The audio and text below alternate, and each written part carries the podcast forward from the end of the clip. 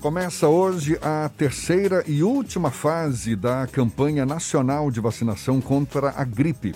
Dessa vez, a campanha tem como público-alvo crianças de seis meses a menores de seis anos, além de pessoas com deficiência. A partir do dia 18 de maio, as doses serão disponibilizadas para professores e pessoas de 55 a 60 anos incompletos. E olha só que preocupante.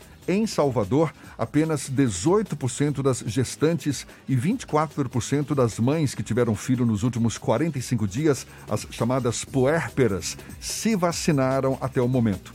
Elas que faziam parte do grupo prioritário na segunda fase da campanha. Esse percentual preocupa porque a vacina protege tanto mãe quanto bebê contra o H1N1, H3N2 e também a influenza B, vírus que circulam entre nós. Além disso, essa imunização, segundo especialistas, facilita o diagnóstico do coronavírus, que, como se sabe, ainda não tem uma vacina desenvolvida. Sobre o assunto, a gente conversa agora com a coordenadora do controle de doenças imunoprevisíveis da Secretaria Municipal da Saúde de Salvador, Doiane Lemos. Bom dia, seja bem-vinda, Doiane. Bom dia, muito obrigada. A gente agradece a sua disponibilidade. Gestantes e puérperas continuarão sendo vacinadas nessa terceira etapa da campanha, Doiane? Sim, é, nessa terceira etapa existem grupos novos que estão sendo acrescentados, porém, os grupos anteriores eles poderão ser vacinados até o final da campanha. Então, isso inclui trabalhadores da saúde, caminhoneiros, portadores de doenças crônicas, as gestantes e as puérperas também. Bom, e tem alguma estratégia para tentar chamar a atenção tanto de gestantes quanto puérperas, porque os percentuais de vacinação, os percentuais desse público vacinado foi, foram bem baixos, né? Exatamente. Nós verificamos que a adesão desse grupo não foi é, o esperado, até porque nós tivemos o cuidado de disponibilizar a mesma estratégia de drive-thru que foi feita para os idosos e foi tão exitoso, ou seja, eles se sentiram mais seguros em ser vacinados dentro do carro, sem precisar se expor nas filas. Então, essa estratégia do drive-thru foi uma forma de contemplar as gestantes e as puérperas. É, e a partir de hoje, nós estamos ampliando essa vacinação, ou seja, é, disponibilizando a vacina em todas as salas de vacinação, até porque a gente sabe que a criança, principalmente a menor de dois anos, é, muitas vezes a vacina influenza vai coincidir com o período de vacinas da rotina, então é uma oportunidade de aproveitar o momento e atualizar a caderneta de vacinação da criança, assim como também ampliar o acesso dos demais grupos que já vinham sendo vacinados nas etapas anteriores. Então, o drive-thru continua, são cinco drive-thrus que vinham sendo disponibilizados na Arena Fonte Nova, no Quinto Centro, nas duas sedes da Faculdade Baiana de Medicina, grande parceria que nós tivemos em Brotas e Cabula, assim como no Atacadão Atacarejo lá em Fazenda Coutos. Então, são é, pontos de vacinação da qual a população vai estar disponível para ser vacinada. Agora, Doiane, na sua avaliação, por que, que houve uma baixa adesão de gestantes e puérperas na segunda fase? ao contrário do que a gente observou na primeira fase, né, que teve os idosos como público prioritário e que foram bastante vacinados, né? Eu acredito que essa é a mais voltada para a questão da insegurança, né, de sair de casa.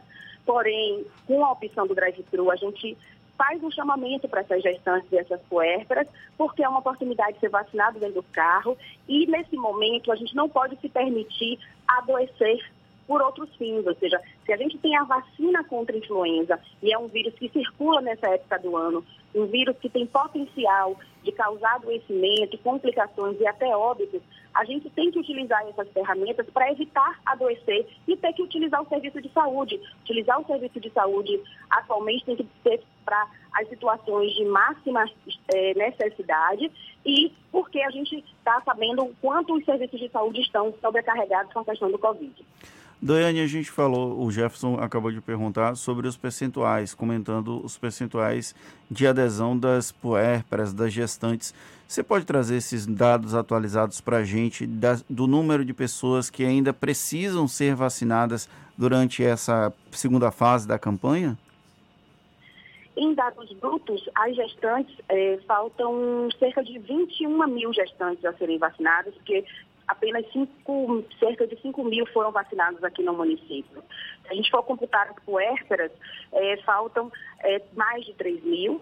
Uh, e por isso que nós estamos com 30% de vacinação de puérperas. Na última sexta-feira, alcançamos a cobertura de trabalhadores da saúde, que nós estávamos disponibilizando a vacina também para os hospitais, para que esse profissional pudesse ser vacinado. E à medida que, esses, que, no caso, crianças, a partir de hoje, ou seja, as crianças de seis meses a cinco anos, 11 meses e 29 dias passam a ser contemplados, é um grupo que também precisa é, de atenção dos pais, porque não tem como as crianças irem sozinhas aos postos, então levar os, os, as crianças em segurança, levar cartão de, a, a, o cartão de vacinação dessa criança, para que a, a, gente aproveite a oportunidade e atualize. Assim como as pessoas com deficiência também. É um grupo novo que está sendo é, acrescentado a, aos grupos prioritários desse, dessa campanha e que também é importante que eles sejam imunizados. A que você acredita essa dificuldade de vacinação desses grupos? O primeiro grupo dos idosos teve uma boa aceitação, teve um, um, um processo de cobertura amplo, mas o segundo grupo teve um pouco mais de dificuldade. E é que vocês acreditam isso, Doiane? Uh, na verdade, se a gente for ver a segunda fase, é, foi uma segunda fase que tiveram muitos grupos prioritários. Então, nós fizemos vacinação em massa das Forças Armadas, nós fizemos vacinação de caminhoneiros, de profissionais de transporte coletivo e a vacinação das gestantes e das puérperas ela foi antecipada, porque por via de regra, estaria nessa fase. Então, é uma oportunidade até acrescida para que essa população ela busque a vacinação. E na, na pandemia de 2009, nós tivemos várias gestantes que foram a óbito. Então, é, quando a gente pensa na vacinação da gestante da puérpera, a gente está pensando no binômio mãe-filho porque tanto a gestante, que pode ser vacinada em qualquer idade gestacional, quanto a puérpera, ela está se protegendo está protegendo o bebê. Então, é um apelo mesmo que a gente faz à população, porque o idoso ele teve essa dimensão do risco, ou seja, se eu não me vacinar contra a influenza, eu vou ficar vulnerável para esse vírus e eu posso vir a adoecer e precisar de um serviço de saúde que nesse momento tem que estar no enfrentamento do Covid. A terceira etapa tem algum tipo de medida específica para que esse público-alvo seja atingido de maneira incisiva? Nós estaremos, é, ampliamos ainda mais a oferta da vacina para 100% das salas de vacinação. Iremos vacinar de 8 às 17 horas. Também os drive-thrus estão disponíveis. O que a gente chama atenção para o drive-thru é só a questão do indivíduo levar a documentação correta. Se ele levar a documentação correta, não há problema para vacinação, principalmente portadores de doença crônica, que precisa relevar o relatório médico ou um laudo de exame que comprove sua doença ou a prescrição da vacina influenza CID.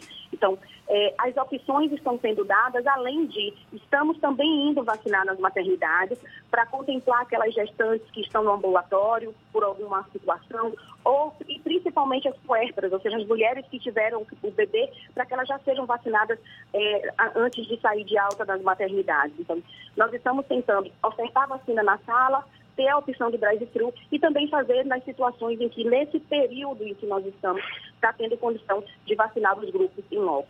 Doiane, para a gente encerrar, essa vacinação facilita um eventual diagnóstico para a Covid-19. Você poderia explicar melhor por quê? Isso por conta dos sintomas que são parecidos, é?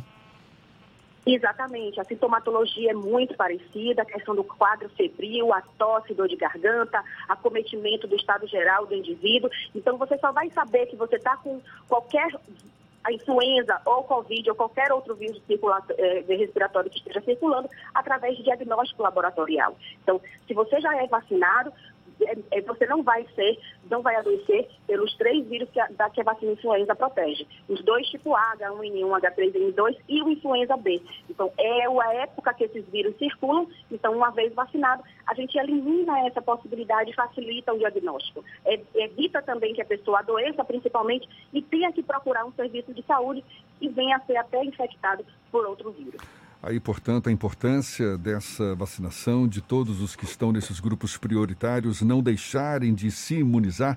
Essa vacina vai estar disponível em todas as salas de vacina das unidades básicas da rede municipal, além desses drive-thrus na Arena Fonte Nova, também no 5 Centro de Saúde Clementino Fraga, nos Barris nos dois campi da Faculdade Baiana de Medicina, bairros do Cabula e Brotas, e também no Atacadão Atacarejo de Fazenda Coutos, das 8 horas da manhã às 5 horas da tarde. A gente agradece a Doiane Lemos, coordenadora do controle de doenças imunopreveníveis da Secretaria Municipal da Saúde de Salvador.